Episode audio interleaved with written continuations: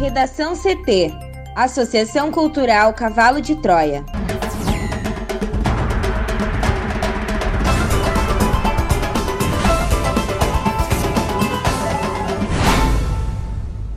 Agora, no Redação CT. Shoppings e restaurantes voltarão a abrir aos domingos em Porto Alegre. Cássio Marques admite que não fez pós na Espanha e culpa erro de tradução. Setembro de 2020 registra as maiores temperaturas para o mês na história. Conselho Nacional de Educação aprova aulas remotas nas escolas até o fim de 2021.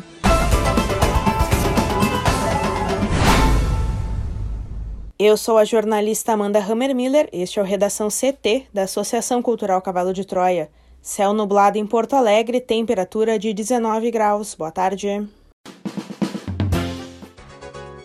Há risco de pancadas de chuva passageiras isoladas no território gaúcho na tarde de hoje. Em Porto Alegre podem chegar acompanhadas de descargas elétricas e rajadas de vento. À noite, o tempo volta a ficar firme. A previsão do tempo completa daqui a pouco. Lentidão na BR-116 entre Esteio e Sapucaia do Sul. Um Peugeot 206 pegou fogo no quilômetro 255 no sentido capital interior. Ninguém se feriu. Também tem lentidão na 24 de outubro com a Guete, em Porto Alegre. Obras de fresagem do asfalto estão sendo realizadas no local. E o aumento da demanda de passageiros transportados vai fazer a Transurb rever o horário de funcionamento dos trens. Há seis meses, as estações estão fechando as portas às 22 horas. A partir desta quinta-feira, os passageiros poderão ingressar no sistema de transporte até às 23 horas e 20 minutos, o horário habitual de fechamento. A abertura seguirá ocorrendo às 5 da manhã. Com isso, o tempo de funcionamento volta a ser o mesmo tempo antes dos anúncios de restrição por causa da pandemia. Apesar desta ampliação de horário, a oferta de trens ainda está 50% menor. Shoppings e restaurantes voltarão a abrir aos domingos em Porto Alegre. Mais informações com a repórter Juliana Preto. Shoppings e restaurantes devem abrir novamente aos domingos em Porto Alegre a partir do próximo final de semana. A tendência é de que o prefeito Nelson Marquesan Júnior faça esse anúncio nesta quarta-feira em uma reunião com entidades empresariais. Em uma carta enviada na terça, um grupo de 25 instituições pede à Marquesan uma série de flexibilizações para o comércio e para a gastronomia. Nos shoppings, aos domingos, a proposta é de que as lojas funcionem entre as 14 e as 20 horas. É provável que esse horário seja atendido, embora ainda não haja uma definição na prefeitura. Já as demandas que envolvem as lojas de rua ainda estão em análise. O principal pedido é para que elas passem a operar durante a semana até às 19 horas e não mais até às 17, como ocorre hoje. Mas o governo entende que seria arriscado. Outra questão em análise e que não se sabe se deve prosperar é de que os bares e restaurantes sejam liberados para funcionar até a meia-noite, como pedem os empresários. A diferença é que agora eles estarão livres para abrir aos domingos, tanto dentro quanto fora dos shoppings.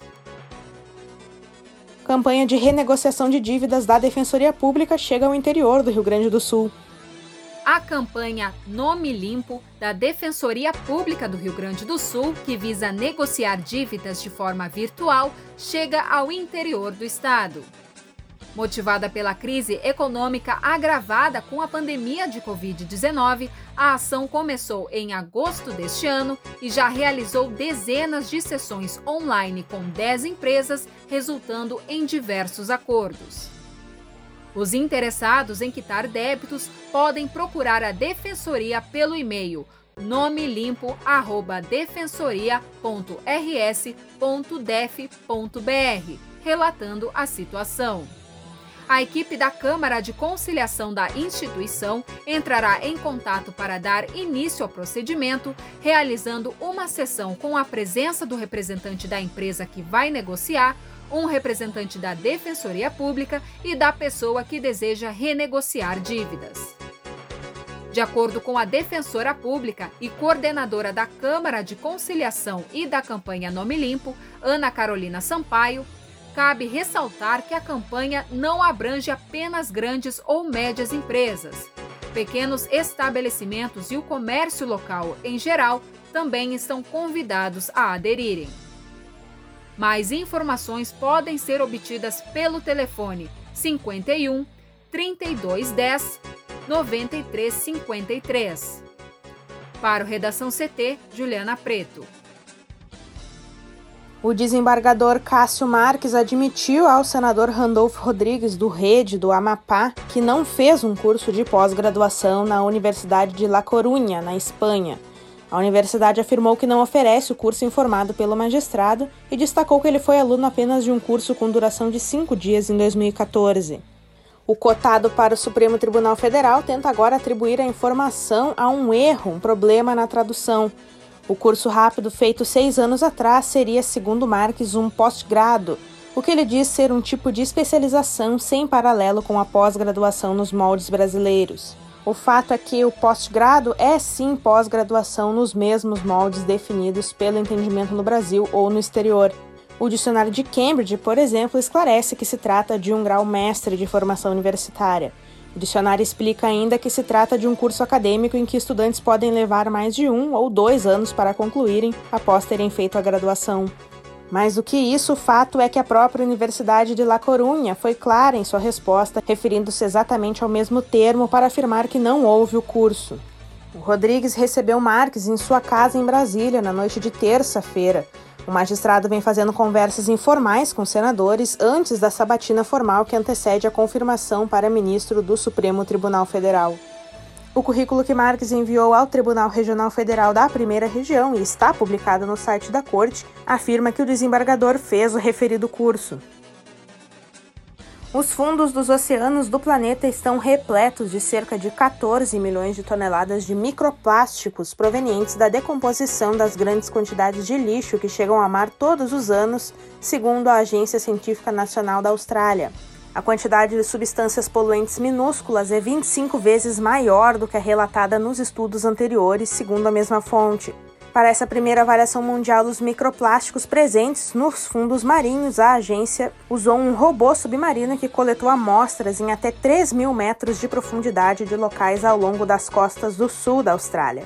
Segundo cientistas que publicaram suas conclusões na revista Fronteiras na Ciência Marítima, nas áreas em que os resíduos flutuantes são mais numerosos, geralmente há mais fragmentos de microplástico no fundo do mar.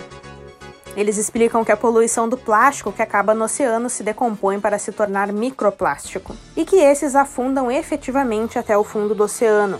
Os cientistas ainda apelam para a elaboração de medidas urgentes destinadas a encontrar soluções para a poluição marinha de plástico que afeta os ecossistemas, a fauna e a saúde humana. Segundo eles, o governo, a indústria e a população devem trabalhar juntos para reduzir significativamente a quantidade de lixos que vemos ao longo de nossas praias e em nossos oceanos. No Redação CT, agora a previsão do tempo com Juliana Preto. Amanhã desta quarta-feira começou com tempo estável no Rio Grande do Sul, mas a situação muda no período da tarde. De acordo com a SOMAR Meteorologia, a chuva retorna ao estado devido à presença de áreas de instabilidade na atmosfera. As precipitações, porém, tendem a ser passageiras e isoladas e devem se concentrar na região central e no norte do RS. O período da manhã hoje foi marcado por nevoeiro entre a serra e a região de Camaquã, passando por quase todo o litoral e a região metropolitana de Porto Alegre. Ao longo do dia, as temperaturas sobem. A máxima do dia, de 34 graus, está prevista para Erval Grande, no norte gaúcho. Aqui na capital, os termômetros variam de 13 a 24 graus. No período da tarde, há condições para pancadas fracas ou moderadas que podem chegar acompanhadas de descargas elétricas e vento intenso. A partir da noite, o tempo volta a ficar firme na maioria das regiões. As exceções são a Serra e o litoral norte, onde a possibilidade de chuva persiste. Na quinta-feira, a instabilidade continua expressiva apenas em áreas do centro-norte do estado, associada à baixa pressão atmosférica na altura do Paraguai. A chance de temporal no norte e noroeste, com trovoadas, rajadas de vento de até 60 km por hora e chances para granizo. A temperatura diminui se comparada a esta quarta-feira. Aproveitando que estamos falando de previsão do tempo, setembro de 2020 registra as maiores temperaturas para o mês na história. Juliana. É isso mesmo, Amanda. O mês passado foi o mais quente já registrado no mundo. Anunciou nesta quarta-feira o Serviço sobre Mudança Climática do Programa Europeu Copérnicos, que indicou que 2020 pode ser o ano mais quente da história, superando 2016. O período de 12 meses entre outubro de 2019 e setembro de 2020 ficou 1,28 graus acima da média das temperaturas da era pré-industrial. Levando em consideração que os últimos cinco anos foram os mais quentes da história, o dado aproxima o planeta do limite de 1,5 graus, que é a meta do Acordo de Paris. O pacto, assinado em 2015 e em que quase 200 estados se comprometeram a reduzir suas emissões de gases do efeito estufa, pretende manter o aquecimento global abaixo de 1,5 graus, no máximo 2 graus, para limitar o impacto das tempestades, secas e outros fenômenos extremos cada vez mais devastadores. A temperatura do planeta já aumentou mais de 1 grau e avança em média 0,2 graus por década desde o fim dos anos 1970, como destaca o programa Copérnicos em seu balanço climático mensal. E 2020 não vai mudar a tendência, pois também registra os meses de janeiro, maio e junho mais quentes da história. Obrigada, Juliana. Vamos para o bloco de educação. O Conselho Nacional de Educação aprovou nesta terça-feira uma resolução que permite o ensino remoto nas escolas públicas e particulares do país até 31 de dezembro de 2021. Dessa forma, as redes de ensino podem organizar seus calendários com reposições de aulas perdidas e avaliações não apenas até o fim deste ano. O documento também recomenda que as escolas não deem faltas aos alunos neste período todo de pandemia. A resolução ainda precisa do aval do Ministério da Educação. De acordo com o site G1, também foi aprovado que estados e municípios optem pela fusão dos anos letivos de 2020 e 2021 por meio da adoção de um currículo contínuo de dois anos na educação básica e que os estudantes do terceiro ano do ensino médio tenham um ano letivo suplementar. Como em outras resoluções durante a pandemia, mais uma vez um documento do Conselho também não recomenda a reprovação em 2020. É sugerido que se adotem anos escolares contínuos, ou seja, junte-se a série em que o estudante está em 2020 com a próxima em 2021. O documento diz que o reordenamento curricular do que restar do ano letivo de 2020 e do ano letivo seguinte pode ser reprogramado, aumentando-se os dias letivos e a carga horária do ano letivo de 2021 para cumprir de modo contínuo os objetivos de aprendizagem e desenvolvimento previstos no ano letivo anterior.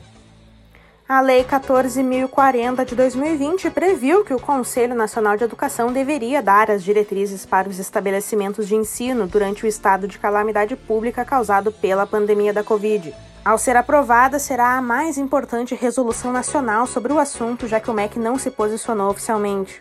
O texto fala ainda que deve ser decisão dos pais ou responsáveis enviar ou não os alunos para as aulas presenciais e que as avaliações são facultativas às escolas neste momento. Mas os que decidirem manter os filhos em atividades remotas devem se comprometer em cumprir atividades e avaliações. O texto fala ainda que todos os recursos de tecnologia podem ser empregados no ensino e cita inclusive as redes sociais como WhatsApp, Facebook e Instagram para estimular e orientar os estudos, pesquisas e projetos.